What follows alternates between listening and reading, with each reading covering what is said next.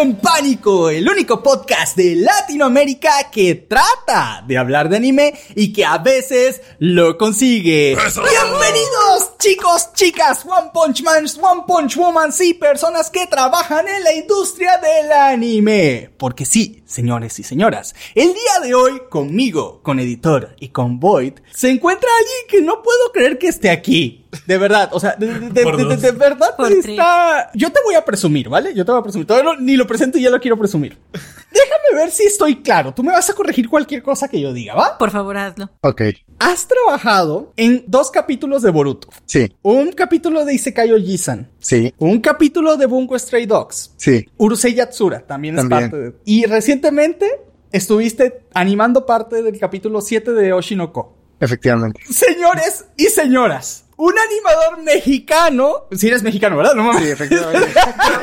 Sí, sí. Español escuchamos, nacionalidad no sabemos. Sí, sí, exacto, exacto, exacto.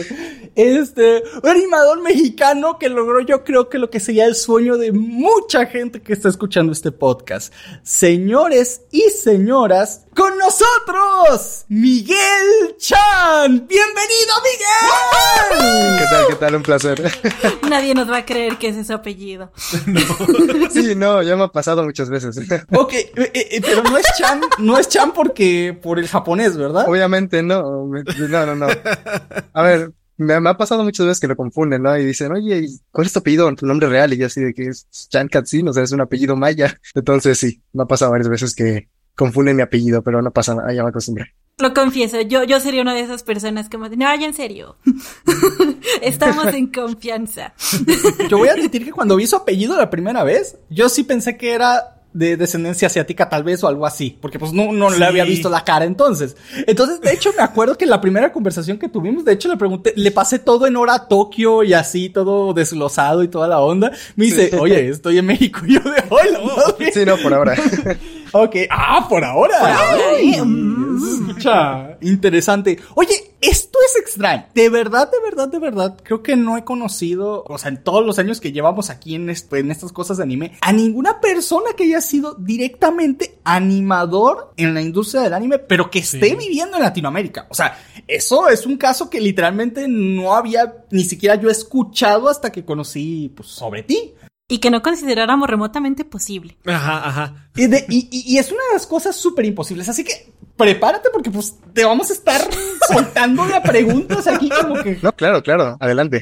Ya sabes que una de las cosas que es muy famosa en Japón es el hecho de que explotan a los animadores, de que se la pasan trabajando todo el día, que Empezamos casi no duermen, que las jornadas están demasiado justas y que los proyectos están hechos para más tiempo, pero los tienen siempre súper apretadísimos. ¿Qué tan cierto es esto desde tu punto de vista? Eh, bueno, es muy cierto, la verdad es que no es ninguna, no es ninguna mentira, no es ninguna novedad.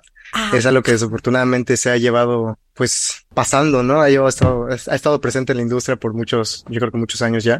Y con el tema de freelancers ha empeorado un poco la, la situación, pero pues ahorita está mejorando un poco, un poco más, ¿no? Eh, respecto al tema de que vivimos explotados, los horarios son malos, eh, depende mucho de la situación de cada animador. Eh, si bien tú cuando trabajas en un proyecto como freelancer, no bajo un estudio, bajo un estudio ya es totalmente diferente, pero como freelancer, que es, es en mi caso, bueno, en mi caso entre comillas, ¿no? Pero porque también estoy con un estudio, pero eh, no es tanto el tema de, bueno, de que te exploten, sino cuántos cortes agarras al mes, ¿no? En el caso de la industria se maneja por cortes, cada persona o cada animador elige una cantidad de cortes con el que trabajar y de ahí es cuando ya, bueno, sacas tus horarios. Solamente te dan dos semanas para trabajar cierta cantidad de cortes, perfectamente te da el horario. Ahora ya depende si tú eres una persona que es organizada o no. También eso hay que tomar en cuenta, ¿no? Y si dices, no, pues me voy a alocar y voy a agarrar eh, 20 mil series para un mes, o sea, claro que no, no es posible. De hecho, es muy complicado. Entonces, yo creo que eso depende mucho, ahora sí, de, de cada persona como freelance. Eh, Te estoy hablando ahorita como freelance y no como eh, bajo un estudio, ¿no? Que si bien también hay estudios que les dan pues, horarios, este, calendarios muy apretados, no todos los estudios son así, claramente. También depende mucho de la situación de, de cada serie, porque cada serie tiene un calendario, ¿no? En dado caso que, por ejemplo, tengo una anécdota, una anécdota muy chistosa, ¿no? Respecto a Boruto.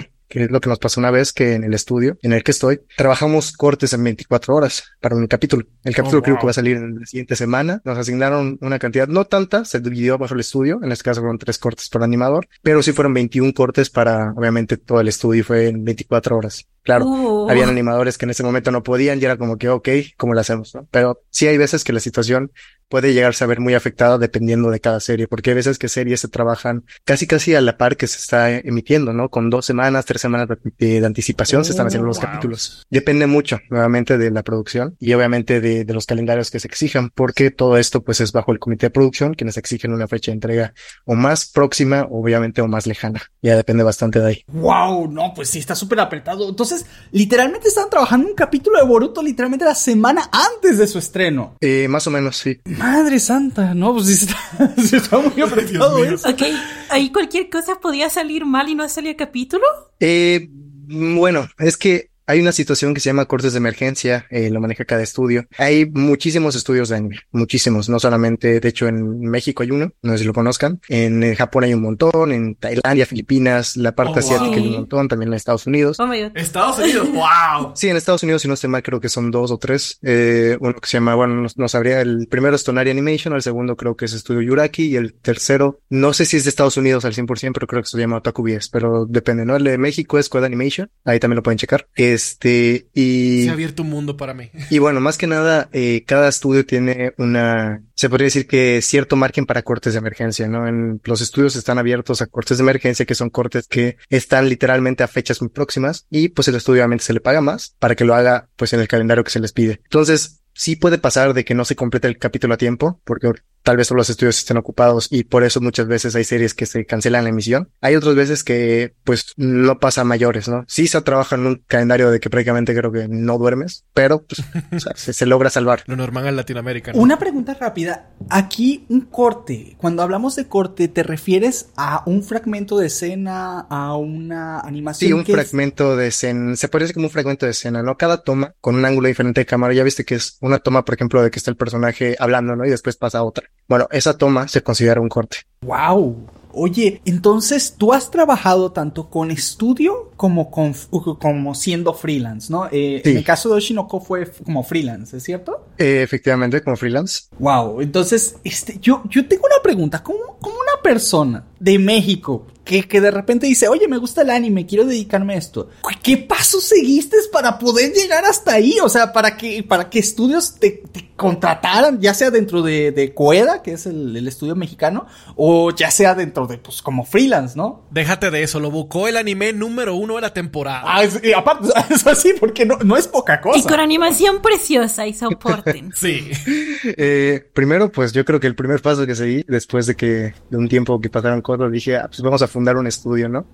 Y de ahí nació Coed Animation. Ah, espera, tú lo fundaste. Espérate, espérate, espérate, espérate, ¿qué, espérate. ¿Qué, qué, qué? ¿Cómo fue? Este, sí, pasa que, bueno, me presento nuevamente, soy Miguel Ángel Chancatzin, director general de Code Animation también.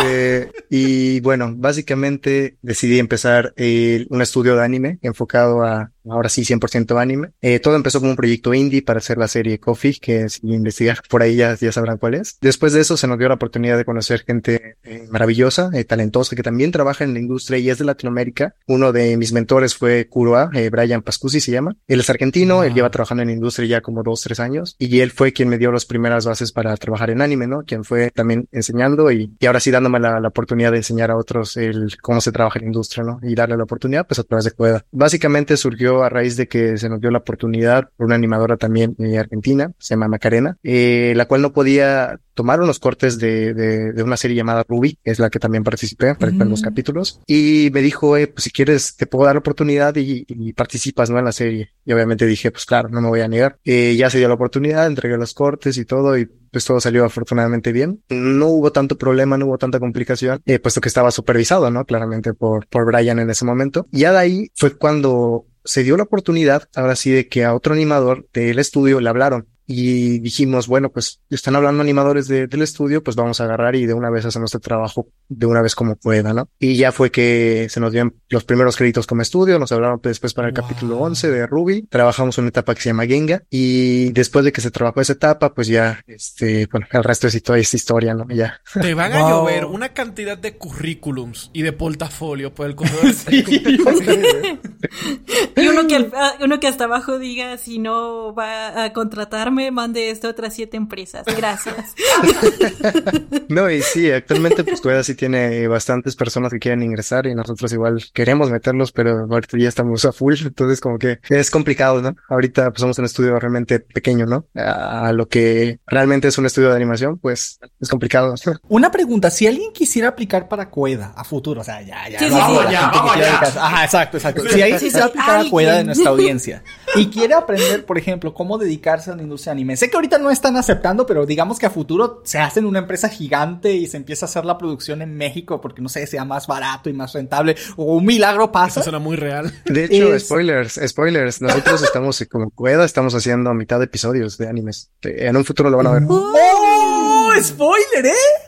¡Ay, chismecito de bueno, lástima! Lástima, sé que no lo puedes decir, pero, pero, No, ay, no voy a qué decir la serie, pero sí, No, no, ahí pero- está, ¿no? Mitad de episodio de, de bastantes series. Yo creo que una de ellas es muy popular. Una de ellas eh, recién sacó, creo que ahorita su anuncio de que va a tener una nueva temporada y pues bueno. pues, Todo estamos el mundo investigando ahora mismo. Sí, todo el mundo investigando ahorita a ver qué, qué, qué serie podría ser. No, hay Ven, ve muchísimas series, no, luego, está luego. complicado. Oye, pero qué bueno, o sea, de verdad qué alegría ver que, o sea, están mandando a hacer este animes en Latinoamérica ya, o sea, eso es, es que yo creo que de aquí hace unos 10 años eso sería casi un sueño que, que la gente se reiría siquiera no, de déjate de eso. Ahora, si no fuera por Miguel, yo te juraría que en, en Latinoamérica no se hacía anime. Por dos. Ahora mismo son imposible. Y, y- Ajá. Cuando nos dijiste de, de Miguel fue como, ¿qué te tomaste ahora, Panic?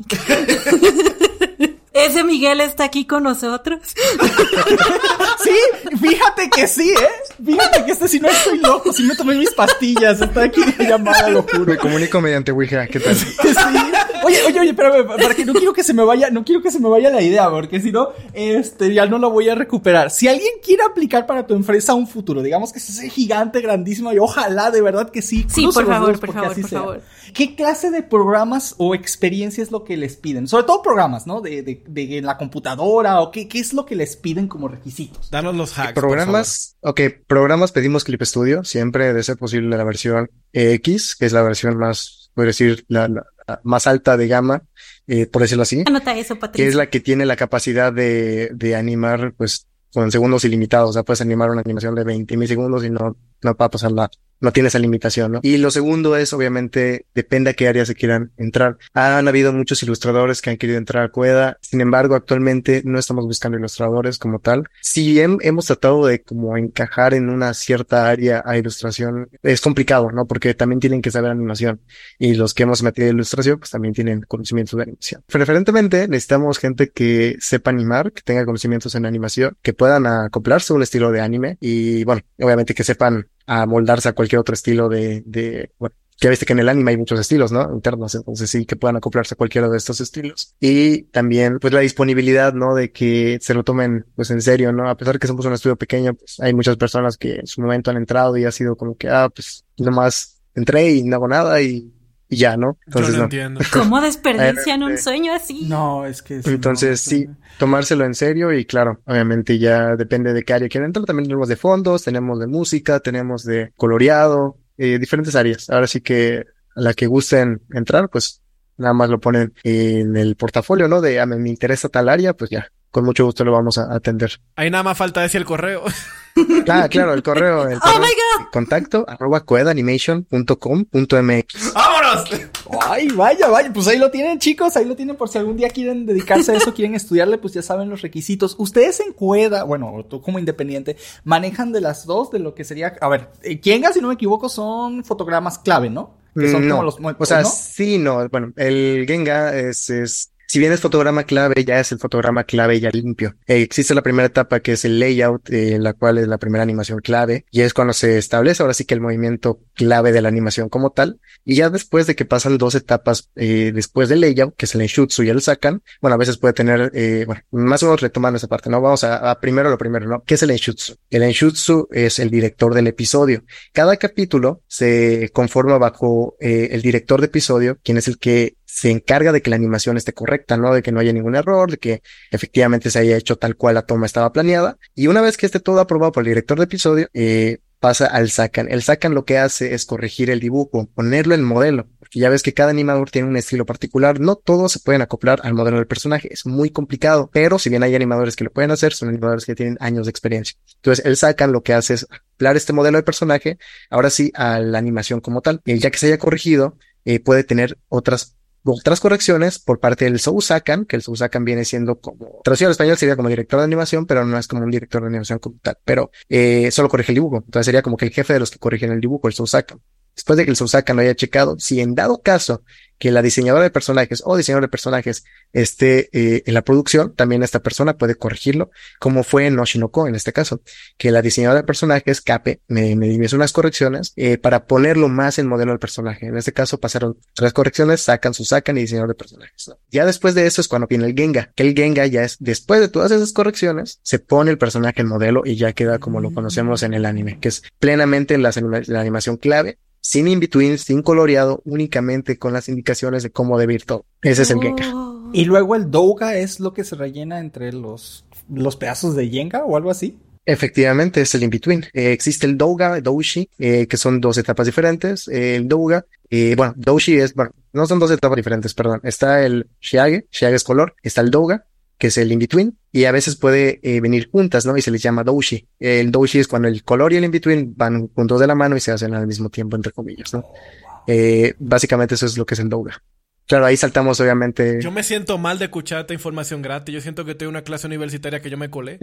Sí, yo también. sí, de hecho esto no, no se suele hablar mucho. Eh, es un poquito complicado. Si bien hay estudios que tienen canales de YouTube que lo medio explican, no se suele explicar mucho. Pero obviamente ya saltamos obviamente miles de etapas. Por ejemplo, el Gengen Shutsu, Douga, Douga Kensa, eh, Shage Kensa, que son otras etapas que son ya más que nada enfocadas a la corrección y, obviamente checar que todo esté bien y que esté correcto, ¿no? Pero más que nada sí se maneja. Ya después está lo de la composición, pues obviamente ya edición general, efectos de sonido, todo eso ya es pues wow. Bueno. Son muchas cosas, ¿sabes? Sí. Ahora, ahora siento que estoy desaprovechándote aquí por mi sí. carencia por de conocimiento. O sea, siento no, que no te podría nada. hacer tantas preguntas tan interesantes, pero que no tengo el conocimiento para hacerlas siquiera que me hace sentir hasta frustrado. Pero bueno, voy a hacer, voy a hacer al menos las que sí se me ocurren. Como por ejemplo, este, pues sí, ya, Bienvenidos ya, al podcast. Caíste en la cadena de trampa. Este, la cosa aquí es que todo lo que es animación es algo bastante complejo que de hecho yo creo que ni, ni, nosotros nos imaginábamos y eso que ya es un tema que hemos estudiado varias veces y ya hemos platicado en este podcast. De hecho, eh, varios de estos del, del Jenga y del Douga es algo que habíamos este, nosotros visto muy superficialmente incluso en uno de los capítulos. Pero ahora la pregunta es, cuando tú contactas a la gente, o no sé si ellos más bien son los que te contacten a ti, ¿no? Con, con cualquier estudio de, de Japón, ¿no? Que te contrate para hacer algunos cortes como freelance. ¿Qué tan, o sea, cómo consideras el trato con ellos? ¿Es difícil? ¿Son rudos? ¿Son demasiado estrictos? Este, ¿O son amables? ¿Depende demasiado de la persona? ¿Qué, ¿Cuál ha sido tu experiencia de contactar con estos estudios? Y mira, depende mucho. Ahora sí que depende muchísimo de cada, de cada persona, de cada asistente de producción quien te contacte, porque son ellos quien te contactan. He tenido experiencias muy bonitas, experiencias no muy gratas, pero en su mayoría han sido eh, bonitas, personas muy amables, que a pesar de que se enfocan en su trabajo, también tienen su lado de, de chisme, ¿no? Yo conozco ahora sí que a, a, dos asistentes de producción que hablan español. Una actualmente estoy hablando con ella, platicando, este, y el otro que también está ayudándonos en Cueda. Eh, no puedo mencionar ahora sí que de dónde son, más que nada por tema de eh, confidencialidad y temas de, Japón, de empresas y todo, ¿no? Pero eh, maravillosas personas, muy amables, eh, siempre nos apoyan en todo lo que puede. Y por el tema de japoneses, pues siempre el trato ha sido amable, uh, salvo algunas ocasiones en las que, por ejemplo, ya el tema de, del tiempo es lo que eh, complica, ¿no? Ahora sí que hace que todos estemos con un, se podría decir que con este, esta sensación de estrés, de, de este malestar, ¿no? De que, ah, sabes que vienen las cosas muy apretadas y, y necesitamos tenerlo y sabes que estoy frustrado y te tengo que forzar, ¿no? Y ahí sale, por, por ejemplo, ¿no? Un trato un poco más fuerte que hemos tenido algunas ocasiones que sí es como, eh, sí nos hemos peleado, en cierta serie que no voy a mencionar, pero sí nos hemos peleado un poco. Wow. Porque pues sí no ha sido como que nos dieron una fecha súper mm, fea, prácticamente nada, nula, para mucha cantidad de cortes y mucho trabajo que tuvimos que rehacer, corregir y para que quede decente, porque realmente era imposible entregar eso,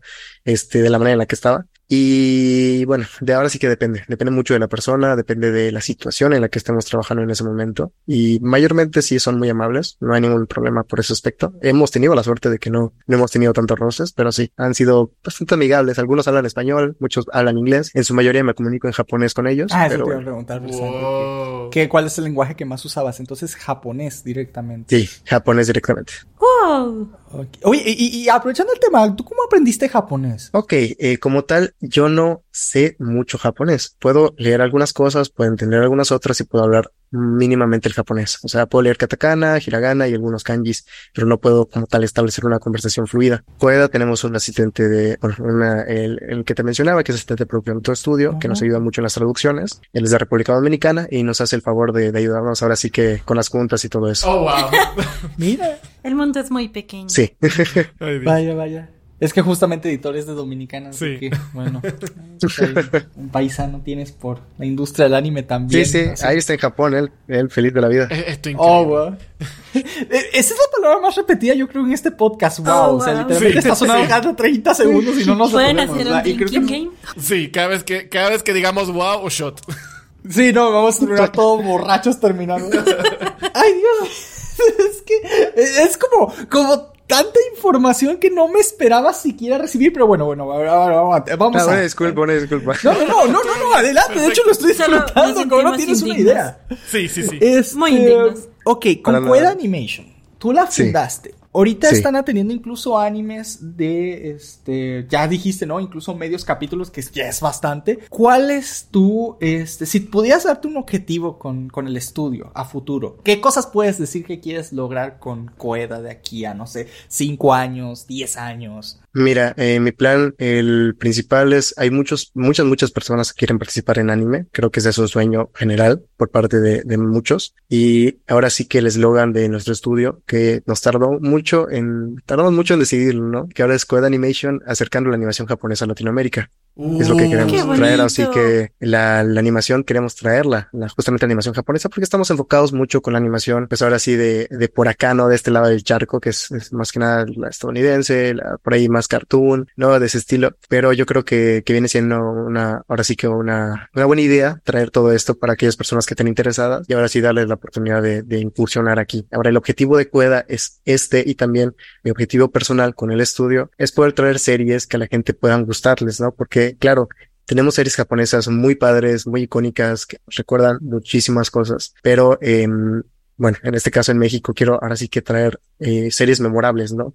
No, no, no importa si son originales o no, ya sean adaptaciones, adaptar un manga de alguien de acá de Latinoamérica, Qué con mucho gusto, pero que pueda ser, pues que pueda ser memorable, que pueda ser recordado a lo largo de los años y que pueda empezar ahora sí una nueva etapa en la, en la industria de la animación como tal. Ese es el objetivo del estudio. Eso está súper cool.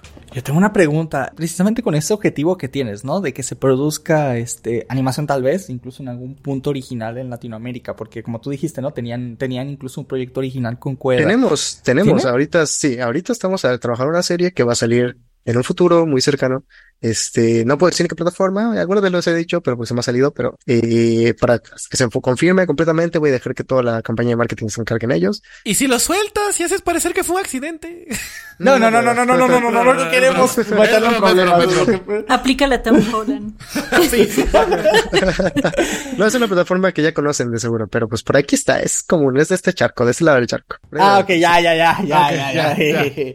Este, oye, oye, oye, oye, oye, oye, yo, yo dándome un sueño guajiro, no tienes que decirme ninguna cifra en específico, pero si algún día yo, persona rica que no lo soy, pero que algún día me encantaría hacerlo, dijera, oye, ¿sabes qué? Yo tengo este proyecto, quiero que se anime, y tú dirías, ah, va, va, muy bien, ¿quieres que lo animemos? ¿Quieres que lo animemos? Vamos a suponer, no sé, cosas cortitas, ¿no? Este, cinco episodios de cinco minutos cada uno, ¿no? O algo así. Yo sé que la respuesta va a ser depende, pero, pero, pero así la voy a hacer. Y yo le dijera, Cueda quiero que lo animen, ¿no? Quiero que hagan eh, esta historia que tengo realidad, quiero que la lleven al anime, ¿no? ¿Tú cuánto más o menos calculas que sería un costo? El costo de producción, si bien ahorita dijiste que depende, el, te puedo decir un aproximado. ¡Ay, uy, uy, uy, uy! Un corto, un corto de un minuto y medio o dos minutos, de, de, entre un minuto y medio a tres, cuatro minutos puede llegar a costar hasta 50 mil dólares. Tocó no comer por un buen rato. Vamos a empezar a ahorrar. Una serie de anime como tal la más barata te puede llegar a costar de dos episodios, hablando de veinte y tantos minutos de capítulo, 21 minutos que es el estándar, puede llegar a costar hasta un millón, millón de dólares, millón y medio. El, ese es el costo promedio de una serie. Entonces ya te podrás imaginar por ahí, claro. Ahora toca. Sí, no, ya, ya se me quitaron las ganas. Yo voy a empezar a jugar a lotería. toca ver, claro, ahora sí qué, qué enfoque tiene la serie, qué género es, qué tanto quieren ahorrar recursos. Eh, claro, todo de depende muchísimo porque cada área también es un ¿Qué mundo. tanto diseño le van a meter? Eh, se puede decir que sí, ¿no? Porque, por ejemplo, hay series que pueden ser más costosas, pueden parecer sencillas, pero son muchísimo más costosas. Y hay otras que son un poquito más detalladas, pero que pues como son el estándar, no es tan complicado de, de poder decir que, que hacer y bueno, sigue siendo complicado, no le quito el mérito, es muy complicado, pero sí puede ser un poco más barato. Vaya. Que- y hablando precisamente de eso, de los animes en los que has trabajado, ¿cuál tú dirías que de tu experiencia ha sido el más difícil? Puede ser ya sea por la animación, por el trato, por- ¿cuál es el proyecto que se dices, híjole, este estuvo más complicado de lo que de lo que esperaba? Mira, te diría que Oshinoko, pero ¿Sí? ahorita estoy trabajando otros que sí me están matando. Ah, maldita sea que no te podemos preguntar. Sí, eh, hay unos muy populares. De hecho, por ahí hay una película. Amo las pistas que nos está dando. Amo las pistas. Sí, a sí, ver, a ver, a ver, a ver. Audiencia, hagan lo suyo. Sí, sí, sí. Por ahí hay una película que, uff, y la otra, bueno, son, son, son varias series, pero sí son muy complicadas, la verdad. Muchas de ellas, algunas son muy populares y son Yo siento que vamos a ver cada película y cada anime a partir de ahora. Vamos a buscar el nombre de Miguel y del estudio en los créditos. Sí, sí, sí, totalmente. Oye, si sale, nada más pregunta, sé que es un poco indiscreta, pero si sale Coeda o tú en los, en los créditos, este, o depende de... De, del trato bueno, en su mayoría sale Coeda. Eh, bueno, ahora, bueno, esto depende mucho. Yo, por ejemplo, Shinoko lo trabajé como Miken. Miken es mi cuenta animador y siempre he tratado de como mantenerlo por ahí, pero bueno, ya se me, ¿cómo se llama? Me doxearon por accidente por mis amigos de, de, de Atmos Goy. Oh, Y vaya. un saludito si lo escuchan. Ustedes saben quiénes son. sí, que por ahí se fue el nombre, pero pues ya X, no pasa nada. Al contrario, digo, si me debe conocer X, no pasa nada. Es, no pasa nada literalmente, ¿no? Entonces, eh, a veces depende mucho. A veces me gusta trabajar por mi cuenta, eh, otras veces me gusta trabajar con el estudio. Eh, con Coeda no podemos tener muchos proyectos a la vez. Eh, pues, claro, tenemos un estudio y estamos llevando mitad de episodios y aparte tenemos proyectos originales. Eh, entonces, eh, hay veces que sí puedo salir con Coeda y hay otras veces que no podemos salir con Coeda. Pero pues en su mayoría es, es freelance, ¿no? Se van a encontrar el nombre de Miken por ahí oculto en el final de los créditos. Pero Vamos a estar Depende. buscándolo. Ay, qué bonito. Eso está súper cool. Que por cierto, Miguel, ahora que tú mencionaste ese proyecto original que tiene en tu estudio y retomando un poquito eso que tú mencionaste sobre tratar de llevar a Latinoamérica un poquito más cerca del anime, porque es el sueño de mucha gente en Latinoamérica, ¿qué diferencia tú sientes? Porque me imagino que tú conoces mucho también la industria latinoamericana, también la mexicana. ¿Qué diferencia tú sientes que haya realmente en la forma de trabajar o en general entre la industria de la animación japonesa y la industria de la animación latinoamericana? Mira, te voy a decir una cosa, soy muy ignorante en el aspecto de la industria mexicana y de la estadounidense. ¿Por qué? Porque yo me formé 100% en el método japonés. ¡Oh, wow! Eh, sí, eh, desde el principio me, me formé con lo, con los japoneses y no mucho con lo de acá de Occidente y todo. Entonces, te mentiría. Si bien sé algunas cosas, sé que es diferente por muchos métodos. Algunos, ellos los conocen, por ejemplo, la etapa de layout. En vez de que sea como la animación clave ya, obviamente con todos los, los movimientos clave y toda la animación bonita y así, es literalmente un frame estático. Nada más que dibujado un poco más bonito. Entonces, ahí es una gran diferencia, ya para empezar. Obviamente hay otras etapas que son, por ejemplo, la del clean up, que pues ellos es clean up, ¿no? Y ese es- se parece que es el Genga y todo, ¿no? Entonces, sí hay algunas diferentes diferencias, eh, depende a veces por el nombre, otras por la manera en que se trabaja, pero pues, si te soy sincero, sí soy muy ignorante en el aspecto de, de cómo es la industria mexicana, porque siempre he estado incursionando por este lado de, de Japón, ¿no? Entonces, Oh, ok. Pero, ok, en ese, en ese mismo tono, ¿eso quiere decir que, por ejemplo, los proyectos originales que ustedes están manejando, ustedes lo están manejando bajo un flujo del trabajo 100% japonés? 100% japonés. Todo Qué Coeda cool. es enfocado al 100% japonés. No podemos entregar trabajos con una metodología diferente a lo que es el japonés porque estamos trabajando con japoneses. Entonces, todo lo que es de la industria japonesa, de ley me lo tuve que chutar y aprender, porque si no, este, no nos aceptaban los trabajos. Claro, sí, puro japonés, el estudio es, es 100% con el método japonés. Y así nos vamos a, a, bueno, así vamos a estar por muchos años, esperemos, y para enseñarle a nuevas generaciones que afortunadamente se nos dio la oportunidad de, de no sé si puedo decirlo, me voy a omitir porque hay muchas cosas que no sé realmente si los puedo decir o no, pero pues como una escuela que bastante prestigiosa y vamos a recibir alumnos y van a hacer sus prácticas con nosotros y vamos a enseñarles. Oh, Eso es demasiado hermoso. Sí, sí, sí. Formar nuevas generaciones yo creo que va a ser bastante, bastante bonito, ¿no? Ay, qué padre. Que, que, que quería decirte, hablando precisamente de este anime original que ustedes este, están produciendo ahorita, ¿no? Es Coffee, ¿no? O algo así. Coffee, efectivamente, Coffee, otra tonta historia de amor, es el anime original. El nombre no pregunten, estaba medio ahí perdido cuando pasó, pero sí, ese es Este, y, y, quería preguntarte sobre este. Entonces, o sea, tal vez no lo sea, pero tengo que preguntarlo de todas maneras. Este sería el primer anime latinoamericano como tal, o sea, 100% oficial, bajo la metodología, tipo de animación japonesa, todo. Distribución. Todo, todo, todo. todo. Mira, desde mi conocimiento, desde mi pobre conocimiento tan que abarca tan poco, pues sí, sería el primer anime latinoamericano. Ahora sí que yo considere que existe, porque no conozco otro. Si bien puede haber, no lo sé, no estoy consciente de que haya, pero desde mi, se puede decir que desde mi ignorancia, sí, sería el primer anime latinoamericano. Estamos uh. escuchando y siendo testigos del inicio de la historia. Esta es historia, es historia. Exacto, es que, es, es que así me siento, güey. O sea, siento que, que, que, que literalmente estamos, o sea, que, que, vinimos a buscar una cosa y estamos encontrando más oro que. Esto es algo que le vas a contar a tus nietos. Fíjate que no quiero tener hijos, ¿eh? De hecho, creo que ninguno de nosotros de aquí tiene hijos porque ya sabes, este. ¿Qué somos generación? Bueno, yo soy millennial, porque ya tengo más de 30, ¿verdad? Este, Como les pero... No hay capítulo en el que no mencionen la edad en este podcast. Sí. Hay, hay, tenemos que sí o. No, no, no, no, no. Este. Que tú estás joven, ¿no? Este. Miguel. Diablo. No, no, no, no, no, no, no, no, no, no voy me investigaron, me investigaron demasiado. Sí, ¿eh? sí, ya, ya, ya. Eh, es que sí sabemos, pero, pero, pero. Panic es como el SAT. O sea, sí sé cuánto, sí, sí, pero no. quiero saber si tú también sabes. Oye, pero es que si uno va a hacer un podcast con una persona, tiene que prepararse. Tengo que fingir que no sé cosas porque si no, no estaría interesante el podcast, ¿vale? Sí, o sea, me da miedo. Creo que ya sabe de dónde vivo y. De hecho, estamos afuera. Sí, ya. Trajimos pizza. Nosotros ahí no como de, ay, por cierto, no olvides sacar la basura, ¿eh?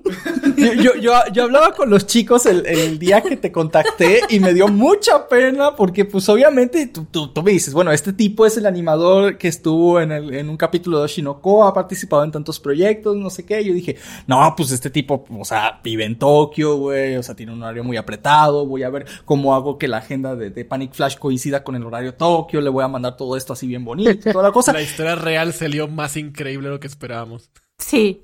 No, y eso, y eso que, que, ¿cómo se llama? Que sí tengo el horario apretado, ¿eh? No, no, sí te creo. Pero no por, no porque tenga de Tokio. Ah, no, lo sé, lo sé, lo sé, pero bueno, así. Y por cierto, muchísimas gracias por haberte dado aunque sea un tiempecito para estar por acá. Con, yo con mucho gusto. Eres un solecito. Ah, este, ¿en qué estaba ya? Ya se me fue. Ah, sí, ya, este, no. Estabas no sé de si fanboy, ajá. Ah, sí, andaba de fanboy, ok. Este, pero cuando me dijiste que estabas en México y empecé a, a, ver toda tu historia de cómo empezaste, básicamente lo que tuviste que estudiar y hacer, el tiempo que te tomaste libre para poder descubrir esto. Y empecé a leer todo y dije, no, la palabra que yo usé con los chicos cuando te describí a ti, cuando te invitamos fue, es inverosímil. O sea, para lo, la gente que, que, no le sabe. Júralo, en cinco años él hace una película y la va a protagonizar Denzel Washington y Will Smith. o sea, que, que, es tan increíble que de verdad no, o sea, ni siquiera siendo una historia de ficción a veces puedas pensar que sería real. O sea, es como de esto, ah, esto, esto, esto es muy, muy fantasioso, ¿no? Y, y, te das cuenta que pues no, o sea, estás aquí y estás con nosotros y hablando y eres el animador con tu propio estudio y todo. Y wow. Bueno, ya, ya, ya. Acá entre nos, ya, nunca he estado así de fanboy con nadie ni nervioso, ¿eh? Guiño, guiño. No, y, y, de verdad muchísimas gracias. O sea, yo en serio agradecido totalmente porque como sea es una oportunidad para dar a conocer Coeda el proyecto y yo de verdad encantadísimo y Y como pueda voy a sacar un tiempo siempre para, para este tipo de cosas, así que encantadísimo. ¡Qué bonito! Sí, no, y a nosotros nos alegra como no tienes una de verdad idea. Espero de verdad que en un futuro puedan darse a conocer muchísimo, muchísimo, muchísimo, porque eh, yo, yo no puedo creer cómo no haya sabido esto, yo no puedo creer cómo este, no lo haya visto. Y eso, y eso que déjame decirte que pues por, por el trabajo del canal y todo que sacamos videos diario, pues tenemos que estar al pendiente los tres de, de todo, las noticias, que esto, lo otro y aquello, que quién hizo qué, porque pues es, es parte de nuestro trabajo, ¿no? Pero la cosa es que cuando, cuando leímos tu historia fue de, ¿cómo puede ser que sea tan difícil encontrar información de, de no es difícil, ok, no es difícil, o sea, buscándole la encuentras, ¿va?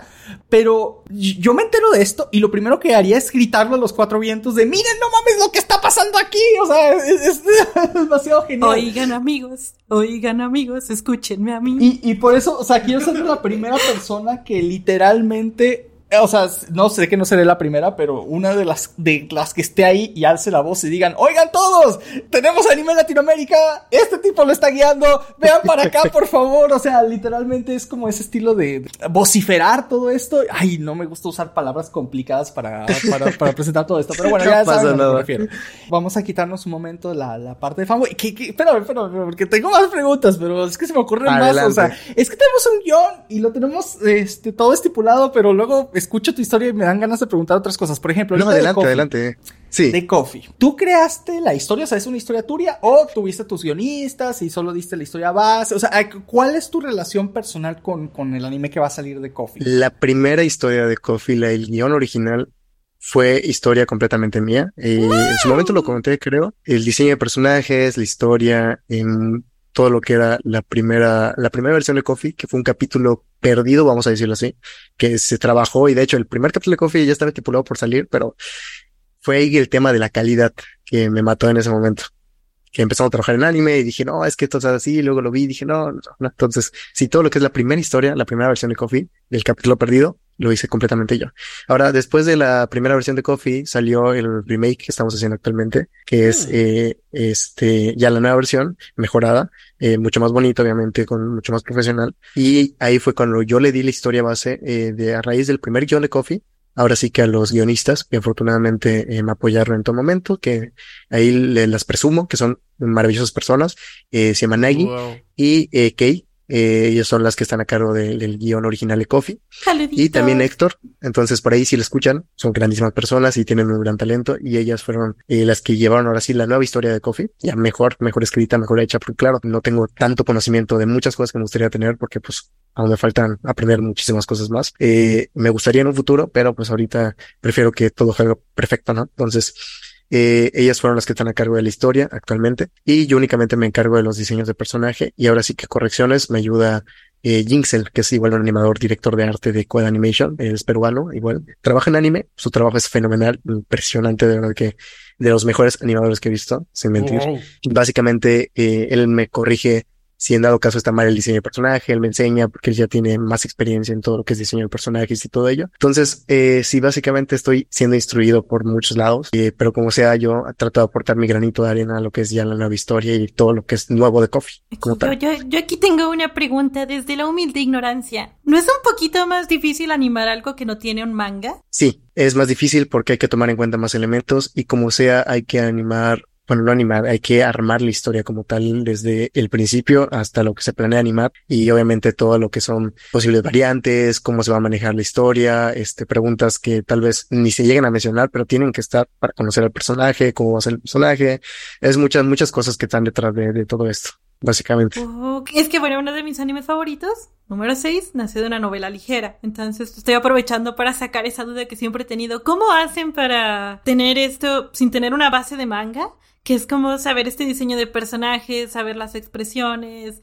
Eh, se me hace increíble que lo hagan solo de leer texto. Mira, eh, depende mucho. Eh, si bien 86, por ejemplo, no me he leído la novela ligera en físico, he visto el anime, me ha encantado. De hecho, tengo una figura ahora sí de, esta de Regina, Blue de Regina, creo que se llama, este, aquí en el escritorio. La historia como tal, muchas veces en los, en las novelas ligeras te dan ilustraciones que son hechas por cierto artista de manga. Ya de ahí te vas dando una idea de cómo es el personaje, de cómo vas a hacer los diseños, ¿no? Em, entonces, básicamente por ahí se va, se va haciendo todo ese tema y, y se va armando poco a poco con ayuda del que creó la historia, en ese caso el de la novela ligera. También con el manga pasa absolutamente lo mismo y se supervisa por ambas partes de que, ah, pues esto es que es más así y esto es más allá. Pero de ahí es donde surge justamente el director, el Kantoku. Porque tenemos director de animación, que es el Shutsu, perdón, director de episodio, que es el Shutsu, y director, eh, ahora sí, de toda la serie, que es el Kantoku, que es quien se encarga de toda esa parte. Eh, pero más que nada es así. O sea, hay cada rol se enfoca de, de dar vida a una cosa y, eso es parte de la preproducción y es donde se enfoca en armar los personajes, acoplarlos, que estén de acuerdo ambas partes, que todo se haga perfecto, se decide el diseño de la serie, cómo se va a ver. Es de esa manera. Es un proceso muy largo. La preproducción puede tomar hasta dos años. Entonces, yo, por ejemplo, tengo el conocimiento de series que van a salir de aquí a 2025, 2026, que están en preproducción. Pero, este, sí, hay muchas series que oh. toman bastante tiempo en esta. En tu caso personal, el que estás trabajando ahorita, por ejemplo, el de Coffee, uh, sé que hiciste una versión 1, ¿no? Que no, no va a salir ni salió. Sí. Pero, este, la versión actual, ya cuando lo empezaste a decir, ¿sabes qué? No lo voy a trabajar yo, lo voy a trabajar con, con el estudio, lo voy a trabajar con más personas, vamos a empezar a hacer esto en serio, voy a entregar el, el guion y todo esto. Desde ese punto, hasta ahorita que está próximo a estrenarse, tal vez, no sé, este año o el que sigue, no sé. ¿Cuánto tiempo más o menos fue? O sea, para un estudio que apenas va iniciando el producir una animación con todo desde cero. Llevamos alrededor de cinco meses, seis meses de preproducción. Estamos apenas pasando a la producción como tal. Y es complicado. O sea, puede tomar hasta un año. Sin lugar a dudas, puede tomar un año, puede tomar tres meses, cuatro meses, cinco meses, depende de la prioridad que se dé. Pero sí, más o menos es el tiempo que ahí se toma, ¿no? Y de hecho, Coffee no lo empecé solo. O sea, bueno, sí lo empecé solo, pero eh, después unió a otras personas al primer episodio. Y fueron que me empezaron a ayudar con la animación y a ver si con el color y con la edición y todo eso. Eh, bueno, edición, entre comillas, ¿no? La edición también lo he hecho yo. Pero eh, música sí, música sí, este, fondos, este, animación, in between, toda esa parte sí. Eh, me empezaron a ayudar para el primer episodio. Y, y básicamente Coffee siempre ha estado con Cueda, ¿no? Con animadores de Cueda y así es la historia principal, nuestra historia base, nuestra historia potente que queremos que salga. Pero pues bueno, si toma su tiempo ahora sí que hacer una producción como un estudio pequeño, en este caso como nosotros, pues puede que inclusive tarde menos de lo que pensamos. Quién sabe. No, como es nuestro primer proyecto es, ah, porque muchas veces pasa que tenemos un calendario y a veces se retrasa ese calendario por miles de motivos externos, de que nos cae una serie o tenemos que hacer, eh, se cruzan las deadlines o tenemos que hacer muchas otras cosas. Entonces sí es complicado, ¿no? Entonces no hay como siempre eh, el saber cuándo van a estar listas las cosas, porque pues si bien Cueda ya es un estudio, eh, no todas las personas están 100% enfocadas en ella, en Cueda, ¿no? Entonces sí faltan como que sí encontrar ese punto de que ahora sí todos estén enfocados para que se pueda trabajar sin pausa alguna, pero pues aún estamos viendo eso, ¿no? Por esa parte, porque pues sí depende de muchas cosas. Y hasta eso se me hace poco, o sea, o sea, cinco meses para, para un proyecto de este estilo, al menos personalmente con lo que me has platicado anteriormente, pues suena, suena poquito. Suena un... poco porque dura siete minutos, entre cinco a siete minutos, siete minutos en total por el ending, eh, pero como ah. cinco minutos y medio. Ah, el capítulo. es que sí fue un corto, ¿verdad? Sí, es corto. Son episodios cortos. Van a ser seis episodios este, de, como digo, siete minutos en total, y esa va a ser la primera temporada, básicamente. Ah, cool. Ok, ok, Oye, y, una pregunta indiscreta. Debido a que esto es un anime, digamos, original, y el estudio no tiene tanto tiempo, ¿Cómo han podido luchar con la financiación para llevar a cabo un proyecto original? Debe ser difícil, es lo primero que se me viene a la cabeza. Muy, muy, muy complicado. Nosotros estuvimos a punto de monetizar nuestro canal de YouTube. A día de hoy sigue sin monetizarse eh, por las políticas de YouTube. Muy complicado eso. Y hemos tenido que estar sujetos al trabajo en anime. Por eso te digo que depende mucho. Nuestra, este, nuestro presupuesto es en base a lo que los ingresos que tenemos en anime y lo que yo ingrese también de lo que yo trabajo en anime. Entonces, es muy complicado. No ha sido fácil, no ha sido para nada redituable, eh, pero es un proyecto que como sea necesita inversión, de ley va a tener que invertir un montón de dinero pero, pues, para que salga, eh, pero sí ha sido complicado llevar todo ese tema, pues como te mencioné, no es 100% de, del bolsillo del estudio y de, de, mío también y de lo que se genera en anime, más que nada. También tenemos un Patreon por ahí en el que en un momento tuvimos la financiación, pero realmente nosotros pensamos que era mucho lo que recibíamos de ahí, pero ya toman en cuenta salarios, fondos, etcétera, etcétera, etcétera, música, todo, todo, todo. básicamente es nada. Es que parece tonto, pero yo, yo me imagino, ¿no? O sea, tal vez estoy exagerando con los números, pero tú agarras y dices, no, pues nos está entrando, no sé, unos tres mil dólares, cuatro mil dólares diario y cualquier persona por ahí X te va a decir, oh, pues es un montón de plata, ¿no? Para tener un Patreon. No te voy a decir, quién soy. y, y, y, tú vas a decir, oye, no, pues es, es, es el salario de un animador, o sea, o de dos, o sea, ya, y el proyecto, pues es de varios meses y no, cosas de esas cifras que parecen mucho, pero luego cuando ya las llevas a cabo, pues te das cuenta que, que no es tanto como. Sí, es muy reducido. Sí, no, y encima tenemos, pues tenemos página web, servicio, nuestra plataforma donde subir los archivos y todo. Y básicamente es pagar servicios, pagar otras cosas, es complicado, no está tan fácil. Ay, cómo lo entiendo, me lo iban a decir, estoy seguro que lo iban a decir. sí, bueno, es, obviamente a menor escala, pero, pero pues tenemos exact, exactamente todos los problemas que has mencionado a tal punto que estoy sorprendido de, de, de, de, o sea, de lo parecido que son ambas este, ambas cosas. No, bueno, al fin y al cabo es, eh, nosotros nos dedicamos a hacer videos y a llevarlos a cabo, todo. Entonces, obviamente también tenemos problemas muy parecidos, tanto de dinero como de pues, pagar servicios y cosas. Y en ese momento Panic se sintió. Sí, güey, sí, bien duro. es horrible, es horrible. Oye, editor, tú, te, tú me habías hecho una pregunta una vez, ¿no? De que, este, para ti, ¿qué es lo que hacía que un anime fuera un anime, me acuerdo. Algo así era la pregunta, ¿no? Yes. Nosotros hemos tenido debates internos fuera del podcast sobre de que culturalmente mucha gente cree que Avatar, el último maestro aire, es un anime, a pesar de que fue producido por Nickelodeon. Pero luego el debate se puso más interesante cuando Netflix produce con estudios dentro y fuera de Japón el anime de Castlevania.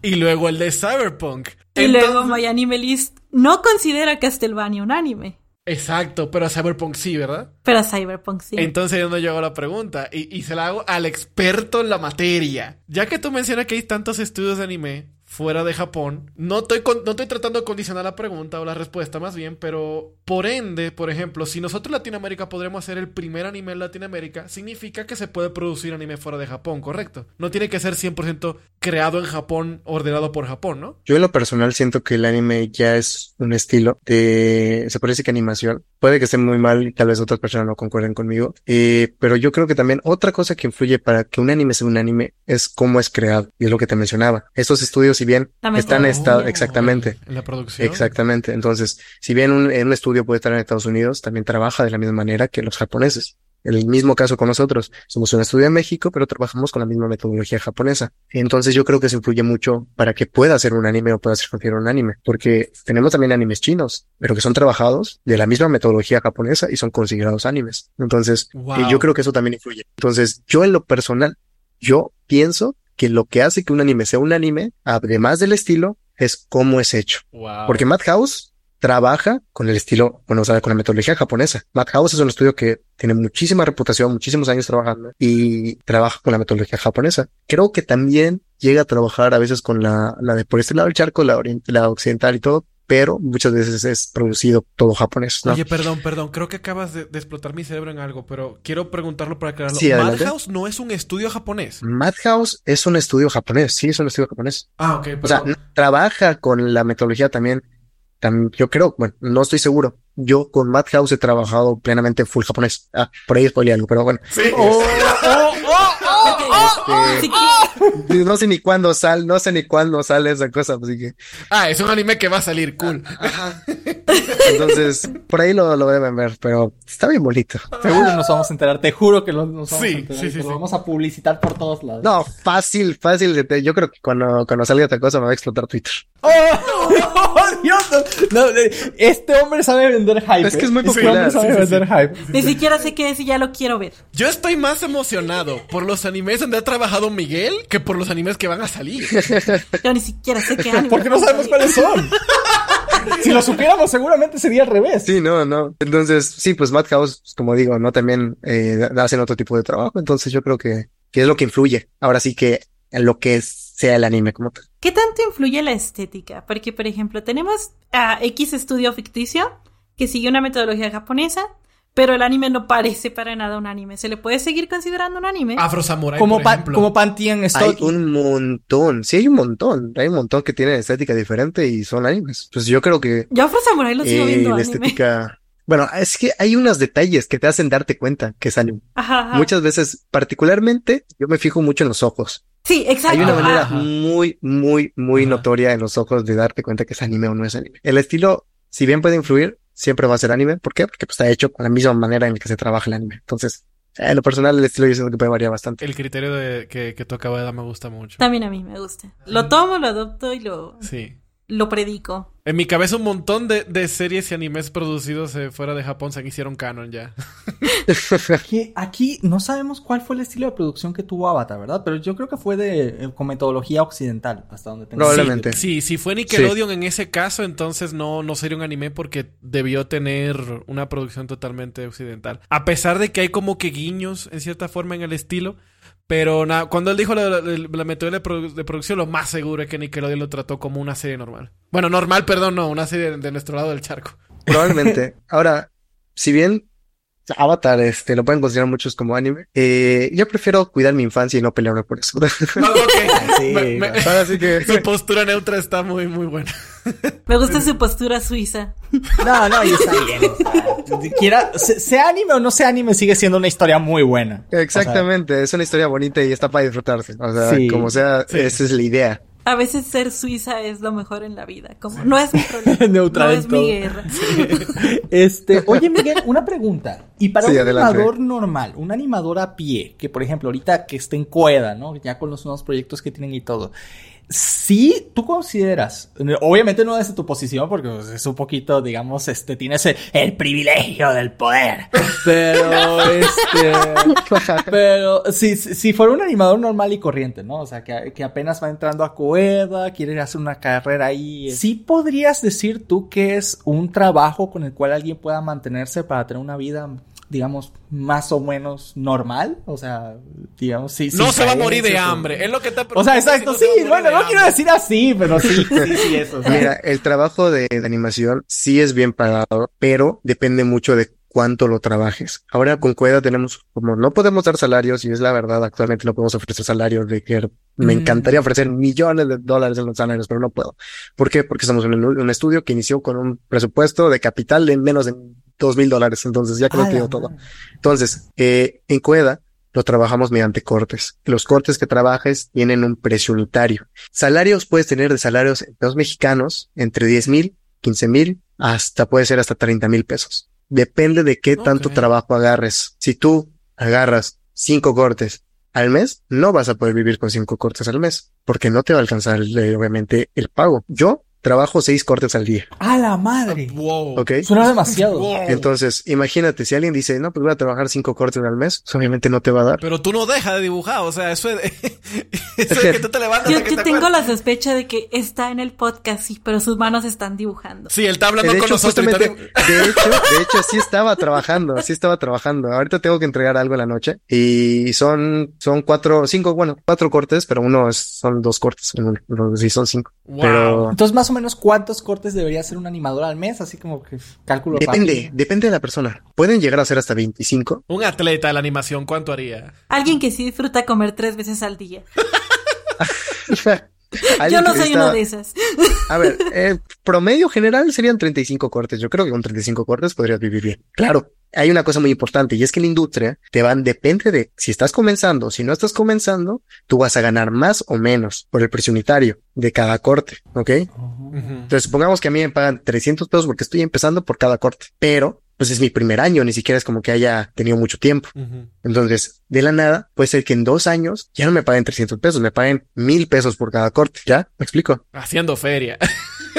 Entonces, eso va a depender de tu experiencia, de, obviamente, de la experiencia que tengas, el portafolio, cuánto hayas trabajado, lo que sepas, y obviamente el renombre que te vayas a dar para ganar más o menos dinero. Porque hay veces que hay animadores que son nuevos, que te quieren cobrar un montón de dinero, pero ni siquiera tienen los conocimientos de nada. Y es que hay casos así, o sea, hay casos que dicen, no, pues yo quiero ganar mínimo 25 mil pesos al mes. Ok, pero es que te vamos a enseñar todo porque pues no has hecho, ni siquiera sabes cómo funciona la industria. Ay, pero es que se me hace muy mal porque yo quiero ganar 25 mil pesos al mes. Ok, pero es que te tenemos que enseñar porque no puedes trabajar así nomás, porque para empezar, no sabes ni cómo se trabaja, no sabes anotaciones, tenemos que enseñarte todo. Tenemos que darte todos los materiales para que puedas trabajar y darte un curso de mínimo dos meses para que puedas saber cómo funciona esto.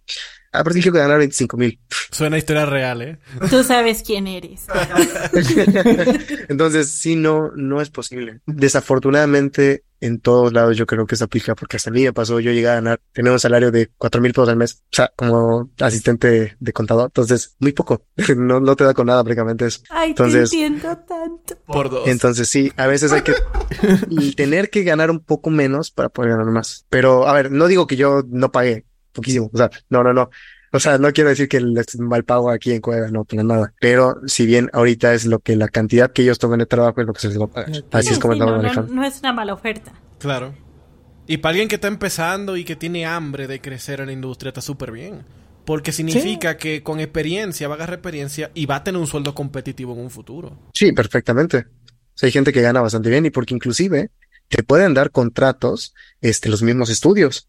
A mí me ofrecieron un contrato para futuros episodios de una serie que no puedo mencionar, que está bien No bonita, pero este, me dijeron de que si estoy interesado, me pueden dar un contrato de mínimo son dos mil dólares al mes o mil quinientos. Está Entonces, bien. Claro que está bien, sí está perfecto. Porque Pero no solamente te limitas, o sea, tú puedes es que tú puedes trabajar en una, ¿qué? por ejemplo, con Cueda. Nosotros tenemos ahora sí lo que decimos siempre, que es tú puedes agarrar y puedes trabajar con otros estudios perfectamente. Nosotros no tenemos ningún problema. Al contrario, sabemos que no podemos darte el precio, el pago que me gustaría darte ahorita y por ende tienes el derecho de agarrar y irte a otros estudios, no hay ningún problema. Claro, obviamente si quieres ir a trabajar con nosotros, perfectamente, pero no los limitamos a eso, porque sabemos la situación en la que estamos. Entonces, ahora nosotros siempre, ahorita muchos animadores de hecho están incursionando ahorita en anime, que fueron formados también en Cueva y eso me alegra muchísimo. Entonces, básicamente es como, como lo que estamos haciendo ahorita por esa parte. Estamos presenciando historias, señores. Esto Y es esto es, historia. pre- y es Sí, precioso. Ay, Dios. Eh, Es que eh, estoy como. como- ay, No voy a llores, decir no llores. Estás Sí, embelesado. Embel- sí, eso exactamente es lo que iba a decir. Me leíste la malditamente. Sí, iba a decir Coleccionero. porque- pero quería, quería decirlo de otra manera que, que fuera más banal, si quieres ponerlo de esa manera. Más macha. y- Sí, más macha, más macha. Este. Ay, madre, ya, perdón, estoy todo trabadísimo, ya no, no, no puedo seguir con eso, pero la- quiero hacerte una pregunta indiscreta. ¿Aceptaste o no aceptaste el trato? Eh, todavía no, porque no he terminado de trabajar con ellos, pero probablemente sí.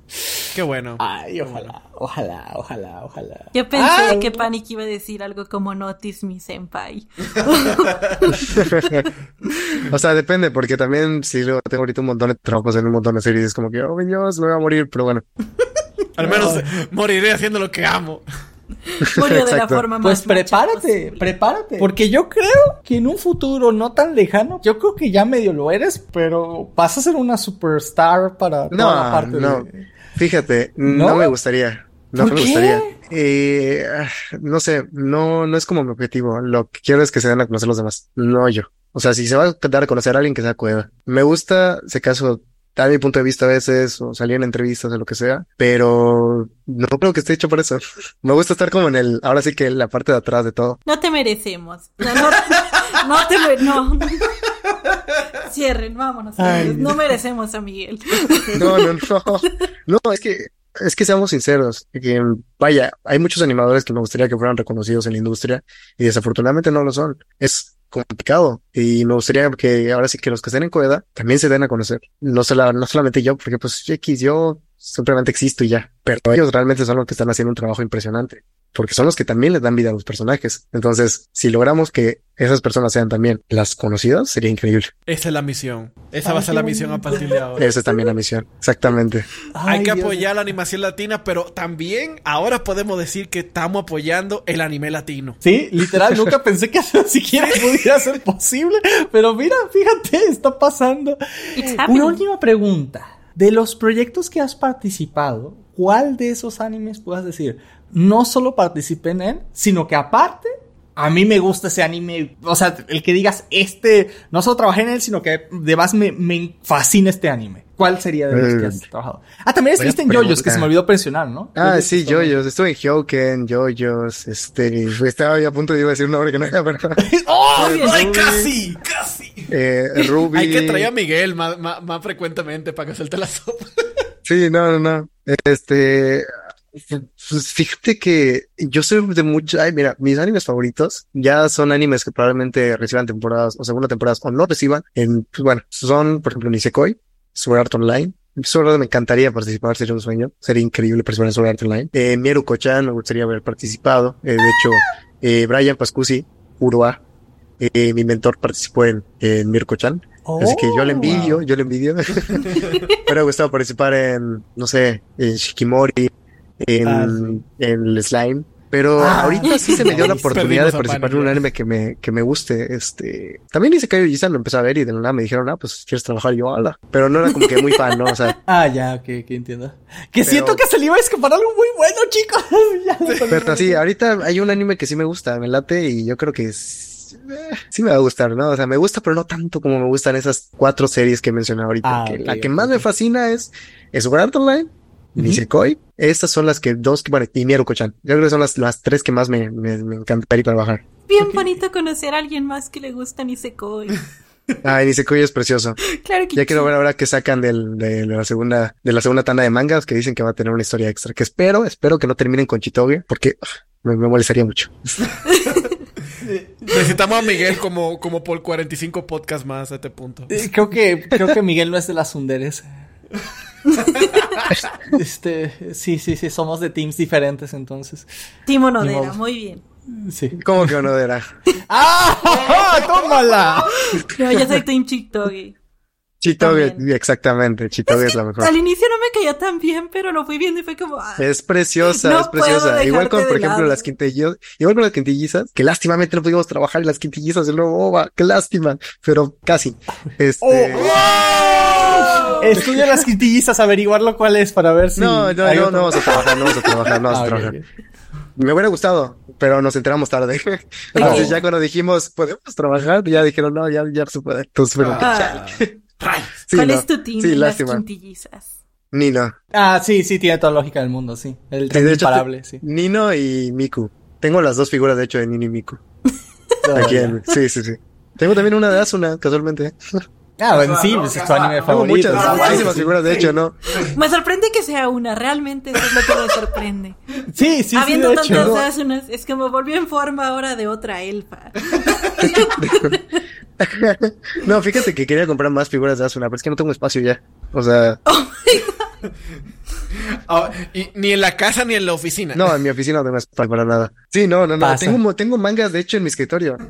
Yo, yo me, me siento mal cuando es como, ya no compro figuras, no puedo comprar más figuras porque ya no tengo espacio, es como, ah, Sí, no, y es que mangas tengo en mi pobre. escritorio. Es que en mi escritorio tengo igual mangas que debería estar en la estantería y no, pues no puedo porque Pero tengo ojo, figuras sin abrir. Tengo figuras sin abrir, inclusive, que no he podido poner. Él lo hace, pero él puede decir fácilmente que su excusa es, no, es por trabajo.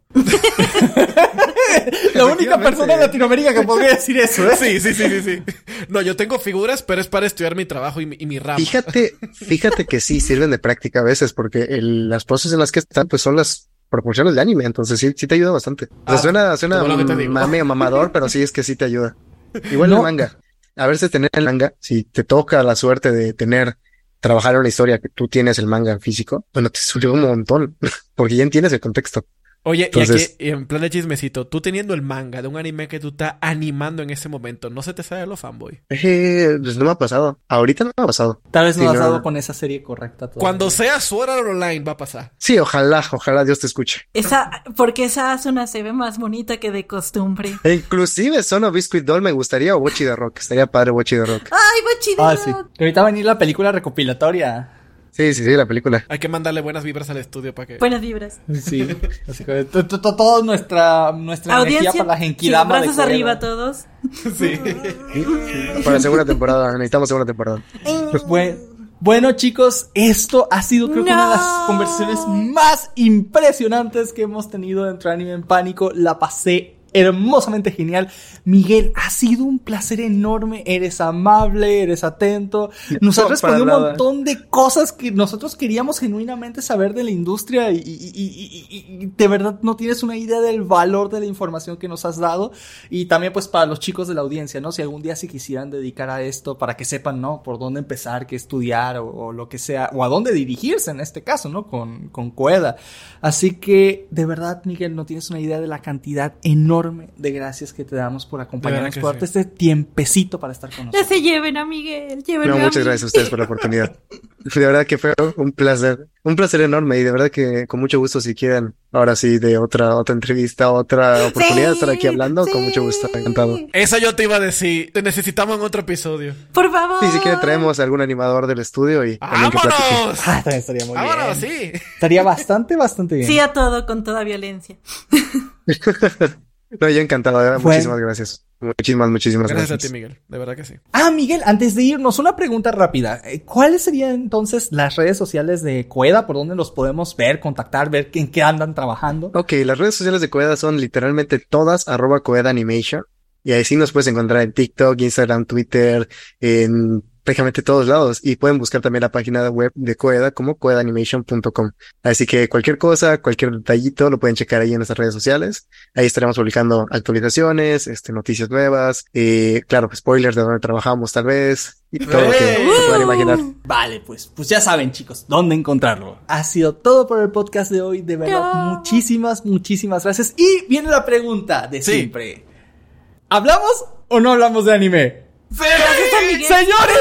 ¡Sí! Después de como cinco capítulos, ¡sí! Y no solo eso, no solamente hablamos de anime, hablamos de anime latinoamericano. ¿Eh? Eh, eh, ¿Eh? ojo. Ahora sí que rompiendo cánones. Haters gonna hate. Sí, ya es, es canon. Señores, gracias por estar por nosotros. Esto fue Anime en Pánico y hasta la próxima. Chao, chao. Bye bye. Adiós. Adiós. Si no animan ni se coge segunda temporada, lo voy a animar yo. Apoyo con fuerza y violencia el comentario anterior. Si hay que arrastrar al mangaka hasta aquí en Latinoamérica, lo vamos a hacer. Si no animan ni seco y tomamos Jerusalén.